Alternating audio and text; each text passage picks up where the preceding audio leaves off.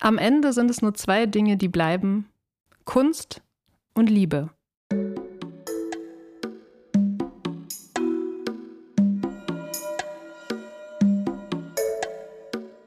Friendly Reminder mit Carla Kaspari und Kurt Prödel.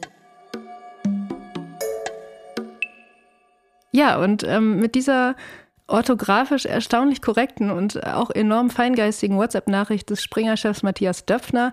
Hallo zu einem brandneuen und hoffentlich auch feingeistigen Friendly Reminder aus der ähm, Medien City Köln. Mir gegenüber sitzt Kurt Prödel, die Maus. Na du? Wow. Mir gegenüber sitzt die Podcast, die Carla Kaspari. Hallo hey. Carla, schön dich zu sehen und auch schön dich zu hören. Ja, gleichfalls. Wie ist es? Ach, bei mir ist soweit ganz gut. Also ich weiß auch nicht, wie es dir geht, aber mir gelingt es jedenfalls nicht immer, private Nachrichten im korrekten Ton zu schreiben. Wie geht's dir da? Du, ich muss sagen, mir auch wahrscheinlich nicht immer, aber ich äh, gebe mir schon Mühe. Also das war das, was mich, glaube ich, an diesem, an dieser Causa am meisten schockiert hat, dass dieser Mann ähm, sich so wenig Mühe gibt, seinen, seinen engsten Vertrauten auch mal eine ja orthografisch korrekte Nachricht zu schreiben. Also das mache ich, glaube ich, schon. Hol die Friendlies doch nochmal so kurz ab. Also für alle, die es nicht mitbekommen haben, es ist die Springerwoche oder die Springerwochen in Deutschland. Es ist so, dass es eine größer angelegte Recherche von der Zeit gab. Ich glaube, der Artikel ist vor vier, fünf Tagen oder so ist er erschienen, in dem äh, brisantes Material aufgetaucht ist vom Springer-Chef Matthias Döpfner, vor allem in Form von ähm, Chats die er unter anderem an Julian Reichelt und auch aber an andere Personen auch geschickt hat.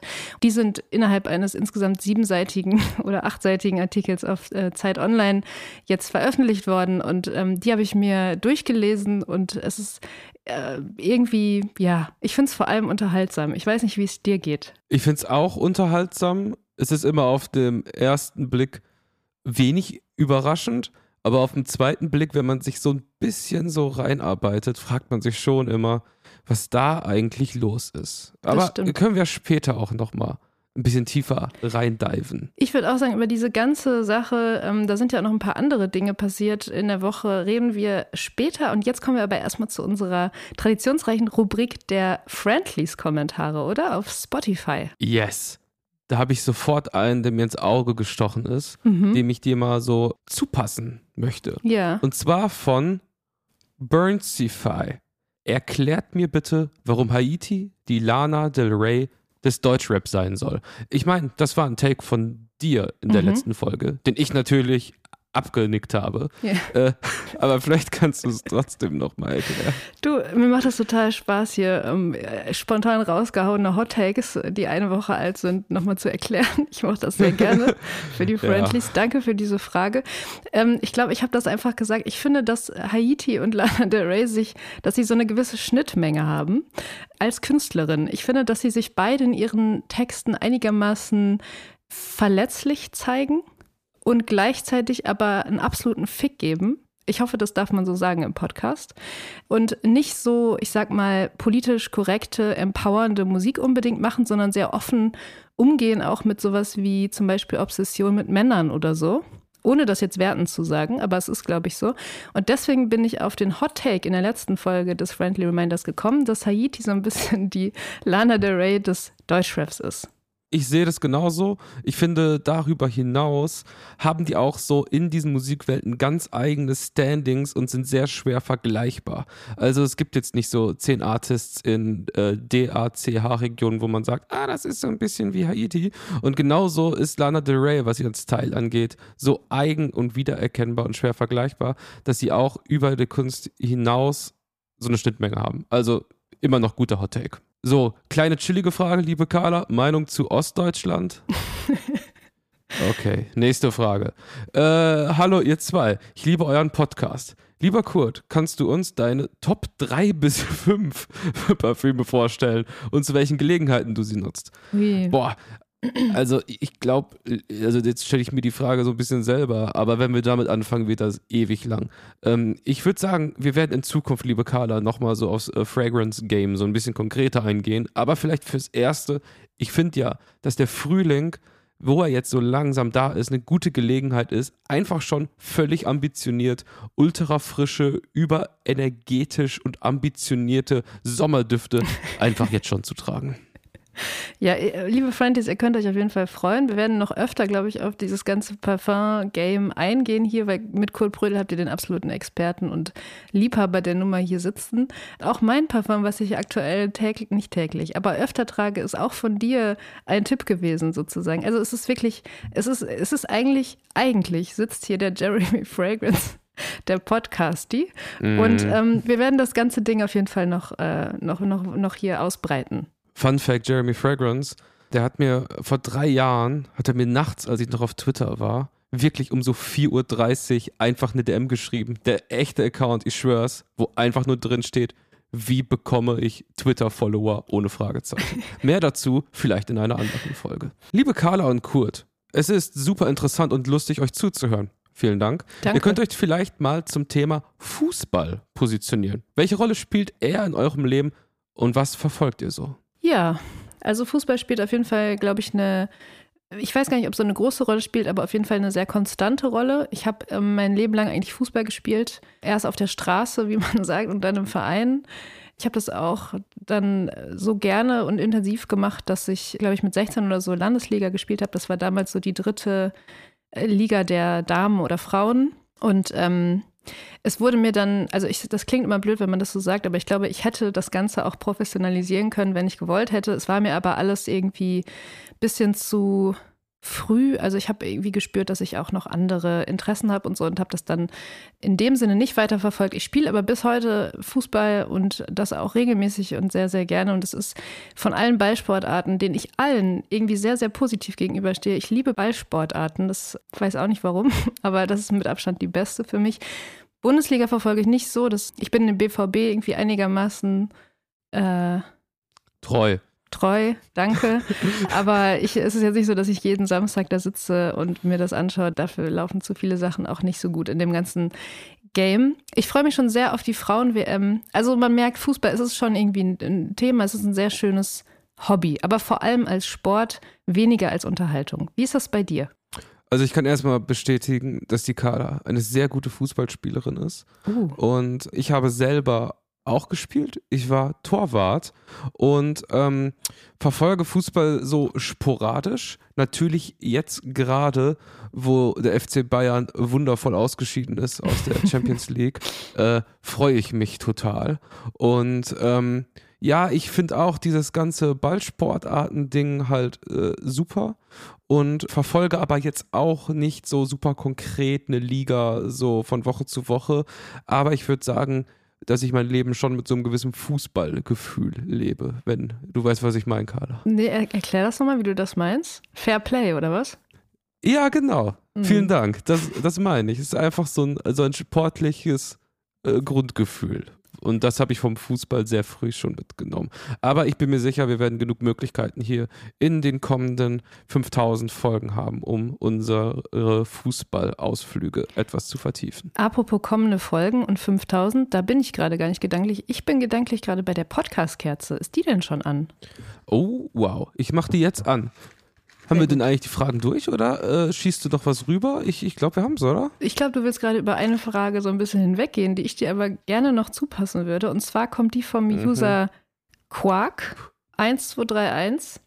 Kurt, könntest du mal erzählen, wie es dazu kam, dass ein bekannter Wiener Rapper bei dir im Wohnzimmer, Fragezeichen, dieses Julia Engelmann-Gedicht vorgelesen hat? Das beschäftigt mich sehr. Und ich muss sagen, danke für die Frage, weil mich auch auf eine Art. Kannst du es nochmal erzählen, worum es da genau geht? Also erstmal, als wenn nur ein Wiener Rapper in meinem Leben bei mir geschlafen hätte. Das ist natürlich nicht wahr, aber ich kann vermuten, dass du einen sehr großen Wiener Rapper namens Pineapple the Fruit Dude oder Moneyboy meinst. Genau. Ja. Dazu muss man, wie fasst man das kurz zusammen? Also für die, die es nicht wissen, ich habe ähm, hunderte gefühlt hunderte, es waren wahrscheinlich so 20 Musikvideos früher gedreht, so in dieser Welt von Moneyboy, El Guni, Juicy Gay, heute Juicy Süß und so weiter, MC Smoke und so, so sehr kurze, trashige bunte Videos. Und dadurch habe ich den Boy kennengelernt. Und er hatte eine Show in Köln, also wir sprechen hier, glaube von 2014 oder so. Und da ist er, aus was für Gründen auch immer, aus seinem Hotelzimmer geflogen, wusste, dass ich in Köln lebe und stand auf einmal bei mir mit einem KFC-Bucket vor der Matte mhm. und hat dann bei mir geschlafen, morgens früh äh, haben wir das Musikvideo, kann man auf YouTube sehen, High and Twisted gedreht. Und ich habe ihm dann dieses Julia Engelmann Buch in die Hand gedrückt, weil ich hatte so einen richtigen Film auf Julia Engelmann. Also mhm. im Sinne von das Til Schweiger, wenn du dich erinnerst, Carla, der hat dann in so einer Talkshow geweint, als die dieses One Day. Nein, nein, nein, nicht so. Til Schweiger. War, war das nicht Jörg Pilawa?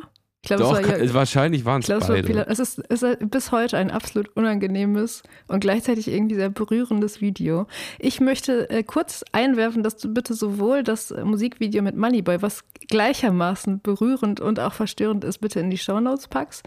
Ja. Und ähm, wir vielleicht auch den Talk mit Julia Engelmann und Jörg Pilawas drehen da auch direkt mit reinpacken, weil das ist für mich auch irgendwie Internetgeschichte oder irgendwie Geschichte auf jeden Fall. Das ist auf jeden Fall Geschichte. Ja. Geschichte des Pathos oder so, keine ja. Ahnung. Jedenfalls, das war die Story eigentlich auch schon. Wir haben dann, ich habe ihm das Buch in die Hand gedrückt, die Kamera lief noch und meinte so, ey, lies das mal vor.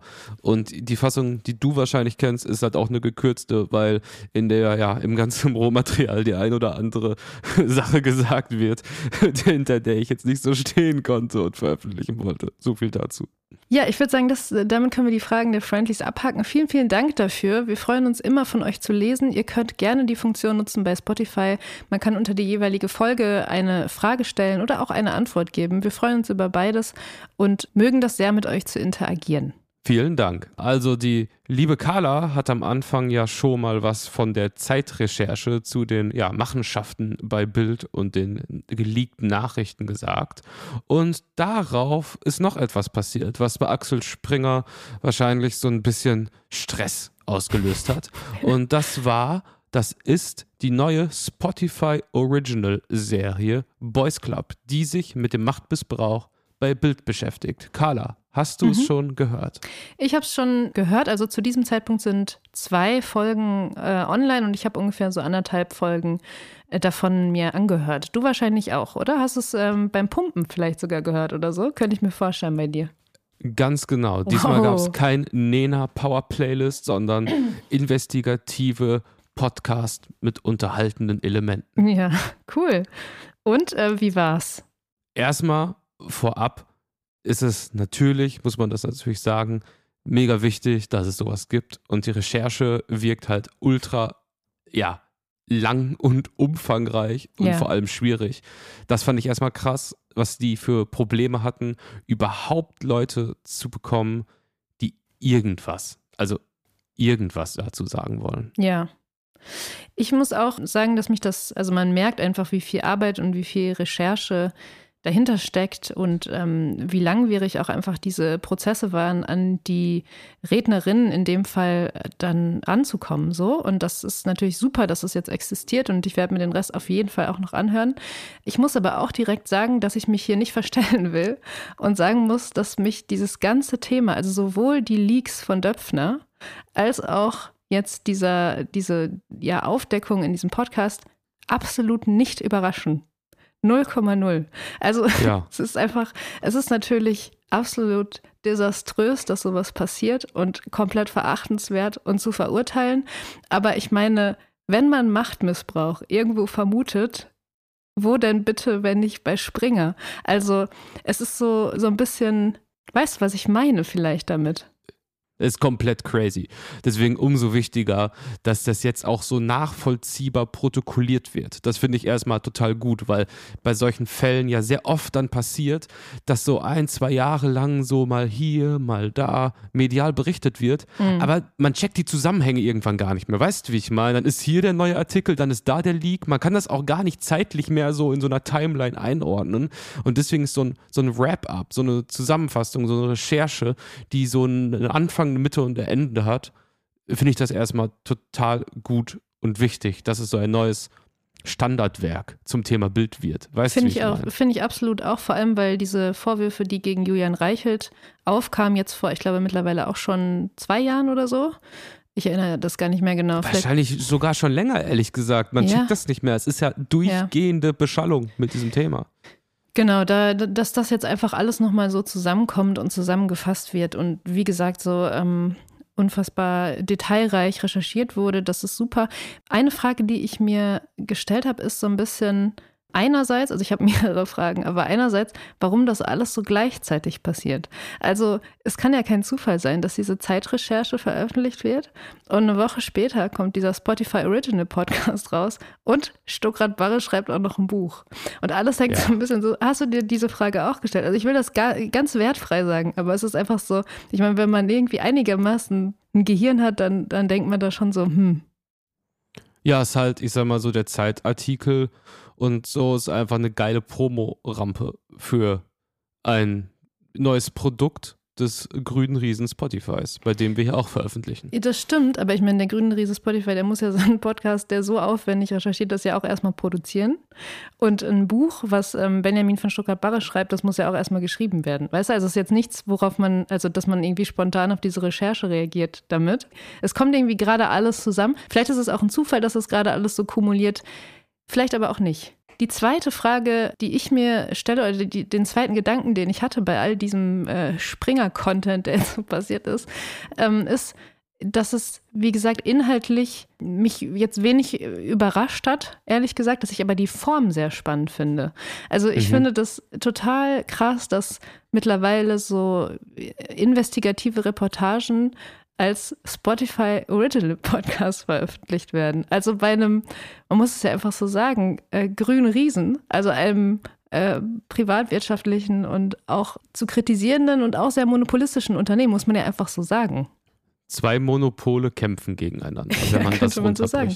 Ja, ja ist, wenn man das mal so von der Größe und dem Impact dieser Medien macht, das sind beides riesige Medienunternehmen, ähm, ist das halt so zwei Riesen im Kampf gegeneinander. Jetzt ganz pathetisch gesprochen. Ja, ich meine, ich weiß gar nicht, ob sie unbedingt jetzt so eine Motivation hätten, gegeneinander zu kämpfen. Ich frage mich nur, warum es, also, es ist einfach eine Tatsache, dass, dass der als Distribution mittlerweile einfach Spotify fast gewählt werden muss, weil ich glaube, dass so eine Recherche mittlerweile nicht mehr die Aufmerksamkeit kriegen würde im Rahmen eines, ich weiß nicht, Artikels, ähm, vielleicht noch im Rahmen einer Doku oder so, aber dass so ein, dass ein Podcast einfach mittlerweile das Medium ist, wo sowas vielleicht am besten funktioniert. Deswegen muss mhm. ja auf Spotify zurückgegriffen werden, natürlich, weil es eben auch der größte Streaming-Anbieter ist. Ja, und es hat aber trotzdem auch, auch wenn das vielleicht eigentlich fast nicht miteinander zusammenhängt, so einen komischen Beigeschmack, dass so ein Unternehmen, was dafür mitverantwortlich ist, dass Hunderttausende Künstlerpersönlichkeiten kein Geld mehr mit ihrer Musik verdienen, ja. jetzt die große Recherche zum Thema Macht, Strukturen und Missbrauch macht. Ja. das ist halt funky. Das stimmt, ja. Das ist auf jeden Fall. Ähm, was, äh, also sorry, es soll jetzt nicht heißen, dass die das jetzt nicht machen dürfen, weil sie auf der anderen Seite so und so, das ist ja dann auch eine, ist auch eine doofe Logik, aber es schwingt bei mir halt einfach, wenn ich mich selber irgendwie als Musiker auch wahrnehme, irgendwie so, so mit. Und ähm, es ist einfach noch diese, diese Ernsthaftigkeit der Recherche, die du ja auch beschreibst in diesem Podcast-Produkt, ähm, die matcht halt irgendwie noch nicht mit dem, wofür ich die Plattform wahrnehme mit einem lustigen Jahresrückblick und 0,000072 Cent pro Stream, mhm. dass irgendwie, es ist noch ungewohnt, dass diese Ernsthaftigkeit von Thema in diesem Gewand daherkommt. Ja, wobei, da habe ich mich ehrlich gesagt jetzt schon so ein bisschen dran gewöhnt. Es gab diese, diesen Hanau-Podcast zum Beispiel, da gibt es auch immer noch, mhm. der auch sehr, sehr äh, gut ist und sehr empfehlenswert ist und eben auch natürlich ein sehr, sehr ernsthaftes Thema sehr ernsthaft bespricht. Und es gibt natürlich auch einfach eine Bandbreite an Podcasts, die, die ja inhaltlich sehr konsistent sind und auch äh, Themen ernsthaft bearbeiten. Ich glaube, das gibt schon. Die Frage ist einfach, ob, ob, man, ob man da noch überhaupt differenzieren sollte, weil, keine Ahnung, diese, es ist am Ende eine Plattform. Also vielleicht ist Spotify sowas wie das auditive Internet und da wird eben alles reingeballert. Also ich meine, das ist eine Plattform, wo jetzt sowohl sowas existiert, als auch ein Joe Rogan Podcast, als auch, weißt du, also es ist so, mhm. ähm, keine Ahnung. Ich finde, mir ist es auch aufgefallen, aber vielleicht ist es was, wo man sich auch zu lange mit aufhält, wenn man das jetzt auch noch hinterfragt. Du, im Endeffekt, wir sind hier ja in unserem, in deinem und meinem Friendly Reminder. Und Ja. die Leute, die uns hören, die wissen, dass diese Gedanken nicht unbedingt jetzt zu einem konkreten Abschluss oder zu einer Handlungsanweisung kommen. Es sind diffuse Gefühle und ähm, die teilen wir. Und das, äh, ja, wir sind bestimmt nicht die Einzigen, denen es so geht. Bestimmt. Ich hatte noch einen Punkt dabei, und da würde mich auch mal interessieren, wie dich das, äh, wie du das wahrnimmst. Und zwar, da fängt so ein Podcast an, man hat so Straßengeräusche, ganz leise Synthes, so ein paar Akkorde. Und dann kommt so eine ganz nahbare Stimme, aus der man so ein bisschen raushört, dass die den, den dritten Take macht, in dem gesagt wurde, mach's nochmal ein bisschen natürlicher. So, naja, ich gehe hier durch die Straße und ich habe mich gefragt. Und dann wird das so, weil ich sagen will, es Mhm. wird dramatisch aufgebaut. Und ich habe sofort so Alarmglocken, wo ich denke, oh nein, jetzt wird's True Crime, jetzt wird so das echte, echte menschliche Leid wird jetzt ästhetisiert mit äh, dramaturgischen Erzählmitteln aus Breaking Bad und so. Da hatte ich bei diesem Podcast am Anfang ehrlich gesagt voll die Angst. Aber die wurde für mich nicht eingelöst. Ich finde, es schafft es, so ein so ein wie audiomäßiges Gewand, Ästhetik, Dramaturgie zu wahren, ohne dass es kippt.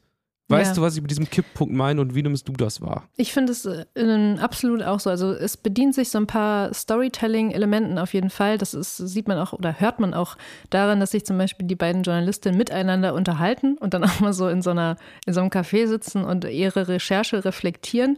Was alles so Elemente sind, keine Ahnung, ob ich die jetzt so geil finde, aber es ist auf jeden Fall nicht so, dass es übertrieben wird. Also du hast nicht irgendwie das Gefühl, dass da, dass da reißerisch oder so in irgendeiner Form vorgegangen wird. Überhaupt nicht. Es wird irgendwie so, ein, so eine Authentizität beibehalten und, und es wird so ein gewisser Punkt nicht überschritten. Den Eindruck hatte ich auf jeden Fall auch. Es gab ein so ein Kernthema, ähm, wo am Anfang so dargestellt wird, wie die da so arbeiten. Also die werden richtig gut bezahlt, es gibt geile Drinks, es gibt Cafés, es gibt Fitnessstudios, es gibt Ganz kurz, wenn du von die, wenn du von die redest, es geht um die vor allem jungen JournalistInnen, teilweise VolontärInnen, die dann zu Springer kommen. Ne? Also über die wird vor allem berichtet. Es wird über die Frauen berichtet, die zu Springer und vor allem zu Bild kommen. Das nur ganz kurz als Einwurf, sorry. Ja, nee, gute Ergänzung, aber auch generell um die sogenannte Unternehmenskultur, Ja, die davon geprägt ist, dass alles super close ist, dass alle Möglichkeiten gegeben werden, so lang wie möglich bei der Arbeit zu sein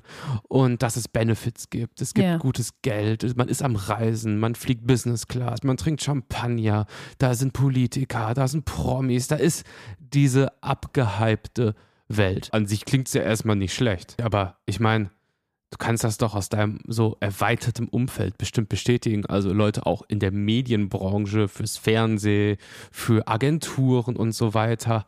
Also sorry, es ist überall. genau. Überall existiert leider immer noch das Problem, dass vor allem Männer in Machtpositionen sitzen und deswegen auch einfach diese Strukturen entstehen, äh, in denen ja ähm, diese Macht eben missbraucht wird. Und auch an den Stellen, wo man es nicht unbedingt vermutet. Ganz genau. Ich habe nämlich einen Film auch gesehen in dieser Woche und äh, da, ich- da geht es auch viel um Machtmissbrauch, aber aus einer anderen Position heraus. Und äh, da habe ich gedacht, bespreche ich ganz kurz oder gebe einen Tipp oder spreche einfach darüber in meiner kleinen Kulturkiste.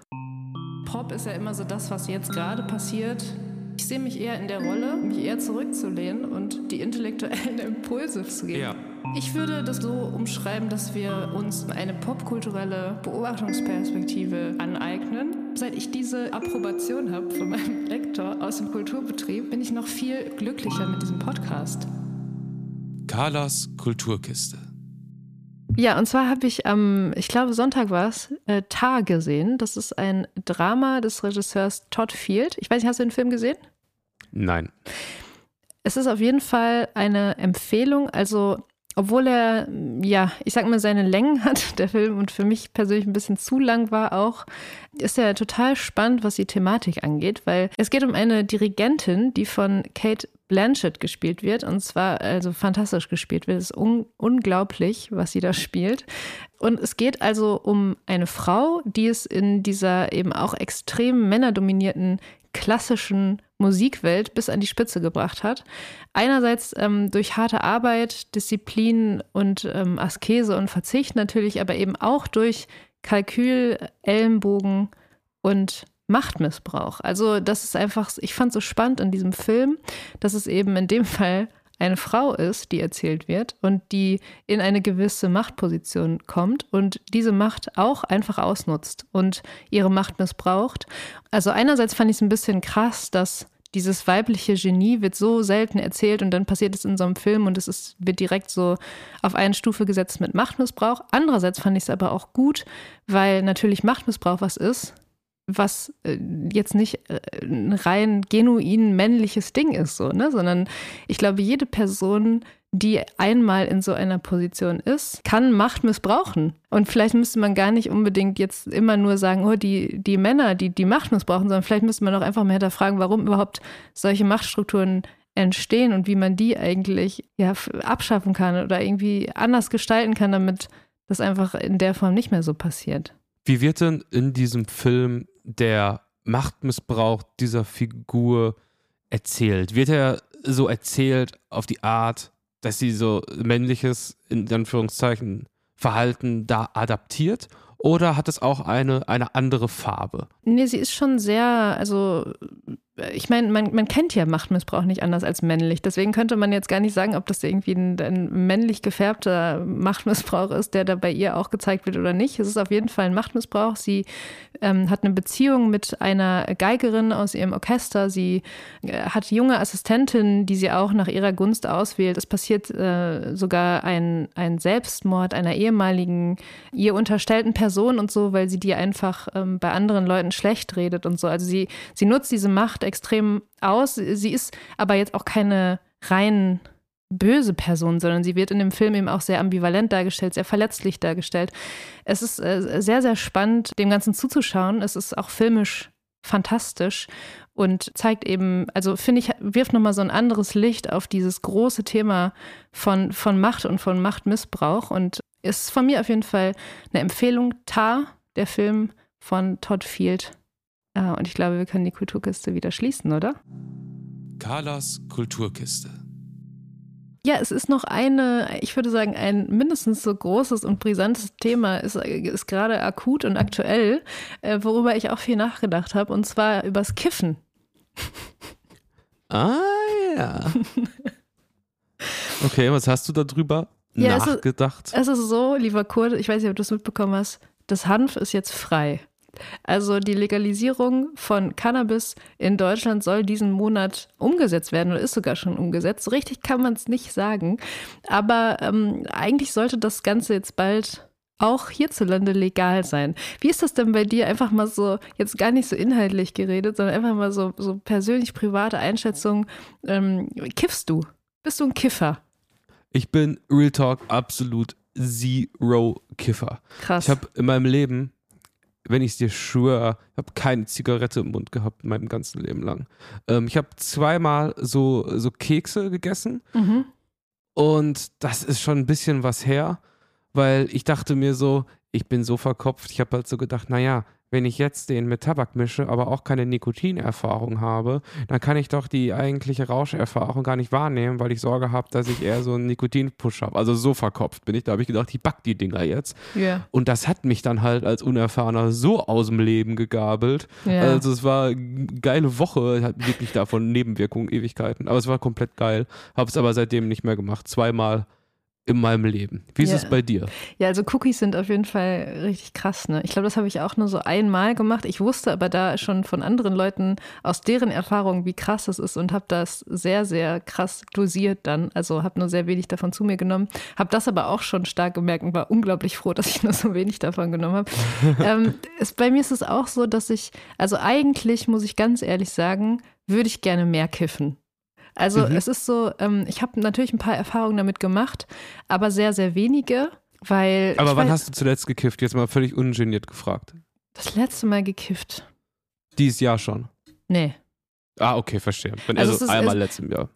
Also es ist, genau, es sind so super sporadische Ereignisse immer mal, wenn irgendjemand was hat oder mal so, keine Ahnung, auf irgendeiner Party oder sowas oder im Vorfeld. Mhm. Aber ich habe, glaube ich, nie irgendwen engeren in meinem Bekannten- oder Freundeskreis, oder so gehabt, der die das regelmäßig gemacht hat, so dass ich da nie wirklich mit in Berührung gekommen bin. Muss aber sagen, dass die Male, wenn ich das gemacht habe, immer super positive Erfahrungen waren. Also ich bin da immer sehr gut drauf klargekommen und mochte das auch. Und ähm, bin deswegen jetzt so, sitze ich hier und sagst so, eigentlich müsste ich es öfter machen, aber ich komme halt nicht so richtig dazu. Also jetzt, wenn das so legal wird und man irgendwie sich drei Pflanzen selber anbauen kann und irgendwie 25 Gramm besitzen, warum nicht? Also ich stelle mir, ist doch auch voll schön, sich so botanisch sowas ranzuziehen züchten. Ich glaube, ich bin dabei. Ich würde es auch sofort machen, also dass man dieses Konzept so macht, dass man wirklich über Selbstherstellung so geht. Ich finde es absolut mega und als ich es gehört habe, war mein erster Impuls, ey, ich kiff nicht. Aber wenn das legal ist, dass ich mir richtig schön, zum Beispiel hier in meinem Büro zur Sonnenseite, mir halt so eine, ja, so eine, so eine Pflanze mit dem Horror, Horrorkraut hinstellen kann. und dann züchte ich die so und dann, boah, das mache ich auf jeden Fall. Und dann ja. probiere ich es nochmal. Ich finde es ich auch richtig geil, weil ich glaube, man muss bei so Cannabispflanzen, ähm, also sorry an alle Kiffer, wir reden hier absolut unerfahren, ne? Aber ich glaube, ja. ich glaube, dass man, dass man so auf gute Lichtverhältnisse achten muss. Und ich habe jetzt seit so ein paar Wochen habe ich einen, halte ich fest, einen äh, Indoor-Garten. also ich habe so einen Indoor-Kräutergarten tatsächlich. Wow. Ja, ich weiß. Wurde mir geschenkt wir haben letzte Folge viel über Geschenke gesprochen. Ja. Ähm, das ist aber ein sehr, sehr, sehr, sehr gutes Geschenk. Es ist nämlich wirklich cool, weil du hast so unterschiedliche Kräuter, die hängen dann bei dir an der Wand, an der Küchenwand und du hast so LEDs und du kannst dem, dem Ganzen so beim Wachsen zusehen. Du hast so eine App, wo du siehst, so wann du, wann du den Oregano ernten kannst und ähm, wie so die Wasserzufuhr ist und so. Und das Ganze ist gedeiht herrlich. Es ist richtig schön dabei zuzugucken. Und ich denke mir so, why not so eine kleine Handpflanze einfach reinzusetzen, sobald ja. das legal ist. Die wird, die wird gedeihen und schön werden. Und ich freue mich. Und wenn ich dann Bock habe, dann kann ich die, die Blätter einfach trocknen und dann habe ich so einen Joint. Ich finde es super. Also wenn es soweit ist, dann werde ich es wieder probieren und wir nehmen eine Folge auf zu dem Thema und äh, ich berichte live von meiner Experience mit dem Kiffgras. Ey, wir könnten auch einfach währenddessen uns dann so ein äh, durchziehen, wie die Kids sagen. Ja, und ja. im Hintergrund läuft so Buffalo Soldier. Ja, Mann. So.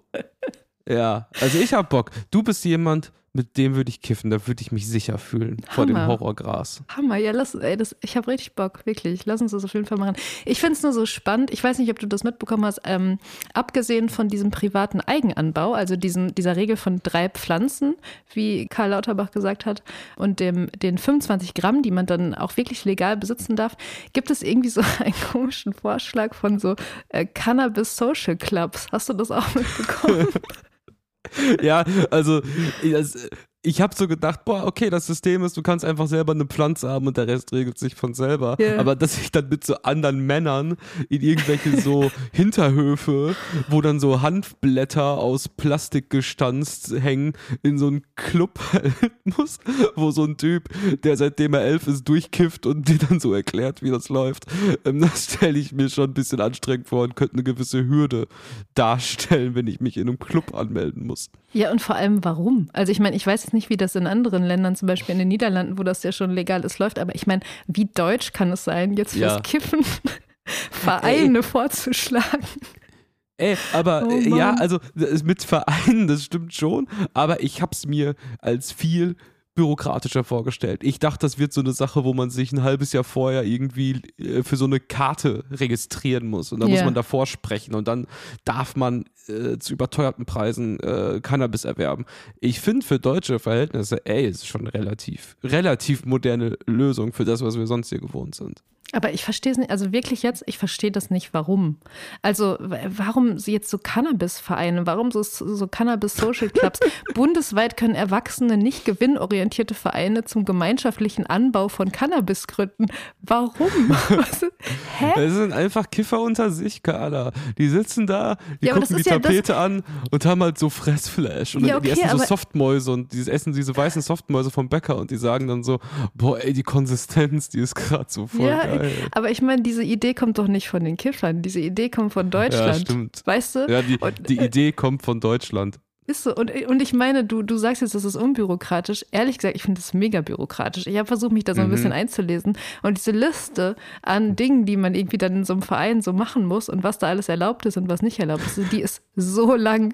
Ganz ehrlich, dieses, dieses, dieser bürokratische Flex in Deutschland, in ja. dem jetzt endlich Cannabis legalisiert werden soll, nimmt einem eigentlich schon wieder komplett die Lust daran, das mal auszuprobieren oder irgendwie zu machen. Also es ist einfach so, so der deutscheste Take auf Cannabiskonsum. Mhm. Ja, vielleicht hast du recht. Also wenn ich hier über diese Clubs nachdenke, da müssen wir uns was einfallen lassen. Ja, und auch so, keine Ahnung, dann so, wie sieht so eine Mitgliederversammlung aus? Und dann muss es auch irgendwie so einen Kassenwald geben und so. Das sind doch alles so, so, so Regeln für so Vereine, die gibt es doch Sitzen dann. so 25 Dudes mit so Che Guevara-T-Shirt ja. und so Zehenschuhen und sagen dann so, und äh, da sind so fünf bei, die gar nicht raffen, dass es legal ist mittlerweile. Und äh, es ist einfach so voll die Katastrophe. Und alle so, ja, ich hab's jetzt vercheckt, den Mitgliedsbeitrag zu zahlen, aber habt ihr schon die neue Sativa X24 Lemon Cash gemacht? Boah, die war mich wirklich, die war voll der Upper Air für mich. So, und so, so stelle ich mir das vor. Und dann reden diese acht Stunden in einer Vereinssitzung und einer pennt weg. Ja, genau. Cannabis Club. Oh Cannabis Social Clubs. Ey, aber ohne Scheiß, jetzt mal, wenn es das geben würde, wenn das Pflicht wäre, ey, meinetwegen. Ich meine, Real Talk, ich, ähm, ich trinke gern Alkohol. Nicht hardcore regelmäßig, aber so am Wochenende Drinks machen, Bier trinken, hm. Wein, whatever. Ich finde äh, Alkohol als Thema super. Und yeah. ähm, äh, als Genussmittel der Hammer. Ich finde aber wirklich, dass wenn man sich halt vorstellt, okay, wir beschweren uns, dass es so einen Cannabis-Club gibt und ähm, so wie stilisiert Alkohol im Vergleich dazu in der Gesellschaft ist, ist halt wirklich, der, es ist so krank. Also als jemand, der es wirklich genießt, würde ich wahrscheinlich, wenn ich jetzt die freie Macht irgendwie hätte, halt äh, Marihuana erlauben und Alkohol verbieten und viel teurer machen, weil einfach so viel Gewalt, sexueller Missbrauch, Mord und Totschlag. Ja. Jede Woche Verkehrsunfälle. Das ist wirklich, wenn das heute erfunden werden würde als Mittel, würde es niemals erlaubt werden. Ja, wahrscheinlich hast du recht. Und eigentlich ist ja auch am Ende, jede Kneipe ist ein äh, Alkohol-Social Club, ne? wenn man so sieht. Eben. Jetzt macht das Ganze auch eigentlich schon wieder so ein bisschen mehr Sinn aus der Perspektive. Ja, so, deswegen bin ich auch drauf gekommen, weil ich mich gefragt habe, was das Pendant dann dazu ist. Und im Endeffekt haben wir die an jeder Straßenecke zu achtfach. Ja, das stimmt. Ich finde auch, dass, ähm, also ich wollte das überhaupt nicht schlecht reden, diese Legalisierung. Ne? Im Gegenteil, ich finde, also es wird längst Zeit, gerade auch einfach, weil diese Droge Alkohol die ganze Zeit so glorifiziert wird und hier, hier komplett zugänglich ist für, für alle Leute. Und ich glaube auch, dass eigentlich Cannabis, wenn man jetzt diese beiden Dinge nebeneinander stellen möchte, wahrscheinlich die bessere Droge ist, ganz ehrlich. Also ich glaube, da, da, geschehen weniger Gewalttaten und ähm, weniger äh, Hausfriedensbrüche und äh, Missbräuche und, und alles Mögliche. Also wahrscheinlich macht es mindestens genauso abhängig, aber vielleicht besser abhängig sein von irgendeiner Droge, die einen einfach nur müde und friedliebend macht, als aggressiv. Ich sehe es ganz genauso, weil im Endeffekt ich kann jetzt aus der Tür gehen, ich gehe in den nächsten Rewe, hole mir 1,5 Liter Wodka für jeweils 6 Euro, äh, mach die Augen zu und ähm, trink das schnell weg und äh, bin im Krankenhaus oder, oder Schlimmeres. Also ja. die Droge ist halt mega gefährlich, ultra zugänglich und super cheap. Und ähm, finde es halt mega krass bei Alkohol. Auf jeden Fall. Also würde mich fast wünschen, wenn das irgendwie härter werden würde, obwohl ich das genieße. Das ist auch schon wieder so richtig Boomer-Vibe, aber wenn man mal rational drüber nachdenkt, Alkohol ist der absolute Ober Oberhorror. Ja, außer, außer wenn du Cosmopolitans machst. Dann nicht. Ja. Liebe das Friendlies, ist was anderes. kleiner Inside, Kurt Brüdel macht eigentlich die besten Cosmopolitans. In, in der Domstadt Köln. So ist das. oh, das geht runter wie Butter. Ja, du. Pass mal auf, ey. Gerade mache ich noch die besten Cosmopolitans und bald drehe ich dir so richtig fetten Pimmel. Oh Wie wir im Hip-Hop sagen. Oh das müssen wir vielleicht rausschneiden, das ist eine Hip-Hop-Formulierung. Ja, also wirklich. Ich dachte mal, was sagt man noch? Bubatz, finde ich auch richtig. Bubatz? das ist auch schon wahrscheinlich boomermäßig. Komplett boomermäßig. Ein was sagen, denn die, was sagen denn die Kids? Ein Lubitz schallern. Ein Lubitz schallern, genau. Ja. Früher, oh Gott, das muss auch raus. Das muss, die letzte Minute geht, geht wirklich gar nicht. Die Ach, muss komm. komplett raus. Ach komm. So Leute Andreas in meiner Lubitz Jugend kannst du nicht mehr machen, wirklich. Äh, aber so Leute in meiner Jugend haben immer, ich finde find die Ausdrücke mega geil. Die haben immer gesagt, so lass mal Kiffgras. Lass mal Kiffgras holen. Giftgras finde ich gut, ja. Giftgras ist mega. Ich meine, ich liebe das schon so im Ami-Rap, dieses ein, ein Dick-Smoken. Ja, ich habe ehrlich gesagt das, die deutsche Übersetzung noch nie gehört. Jetzt gerade mit dir war das erste Mal. Ja, ich, ich glaube, die ist auch nur in einem ganz kleinen Nischen-Internet-Umfeld mal gefallen und ich, also hoffe ich, von daher. Ja. Egal, also wir sehen der ganzen äh, Cannabis Social Club Geschichte ähm, eigentlich dann doch ganz positiv entgegen. Absolut, ich freue mich auch und wie gesagt, meine, mein Vorhaben ist auf jeden Fall mehr zu kiffen in Zukunft. Und ähm, wer weiß, Kurt, vielleicht gründen wir ja auch unseren eigenen kleinen Cannabis Social Club hier im Friendly Reminder. Liebe Friendlies, ihr seid alle herzlich eingeladen, uns zu joinen und mit uns yes. das ein oder andere Kiffgras zu smoken. Wenn euch der Friendly Reminder Cannabis Social Kiff Gras Club gefällt, lasst auch ein Rating da. Eine nette, liebe Bewertung. Das freut uns sehr. Bei Apple Podcasts sind wir auch am Start. Und ähm, ja. Ich würde, gerne noch, ich würde gerne noch Songs auf die Playlists packen, bevor du das hier komplett beendest. Okay, ich bin gerade schon in so einem Laid-Back-Vibe. Sag mal an. also, ich würde gerne zwei Songs auf die Playlist packen. Es gibt eine Friendly Reminder Playlist mittlerweile. Und zwar würde ich gerne zwei Classics da drauf tun. Einerseits, weil ich die gleich tatsächlich in der Domstadt Köln live erleben werde beim Poetica Festival. Das ist ein Festival für Weltliteratur. Patti Smith, Because wow. the Night. Da werde ich nächste Woche von berichten. Ich freue mich schon sehr darauf. Und ey, sorry, ich, ey, sorry, da muss ich reingrätschen. Yeah. Da gab es doch gestern auf Twitter so ein Bild, wo Patti Smith in so einem Regionalexpress bei Hagen rumfährt, was sie auf Instagram gepostet hat. Das muss ich, das suche ich raus und schick's dir, ja. weil das war einfach so, so dieser Standard-Regionalexpress, wo Hammer. Patti Smith irgendwie auf einmal hier in NRW gelandet ist. Zu geil. Ich finde es auch gerade die Vorstellung, wirklich, ich sitze hier und in ungefähr drei Stunden sehe ich einfach diese absolute Ikone in der Aula in der Uni Köln sitzen und irgendwie über ihre Gedichte reden. Das ist für mich ein absolutes Highlight und ich, ähm, Mega. ich freue mich sehr. Enjoy. Because Danke. Because the Night, Patti Smith kommt auf die Playlist. Weißt du, wer den Song geschrieben hat? Nein, sag. Der Boss, Bruce Springsteen. Das ist ein sehr, sehr schöner Sidefact, den ich auch tatsächlich nicht kannte. Vielen Dank, lieber Kurt. Als zweites packe ich noch einen Classic drauf und zwar von Sada Bonaire. You Could Be More As You Are. Das sind meine zwei Songs. Hast du auch noch was dabei? Bob Marley, Buffalo Soldier. Alles klar. Liebe Friendlies, vielen, vielen Dank ähm, fürs Zuhören hier und äh, wir hoffen, euch Bleibt auch nächste Woche begrüßen zu dürfen in unserem Cannabis Social Club Friendly Reminder. Wir hören ja, uns nächste Woche. Danke, lieber Kurt, für das schöne Kippgespräch.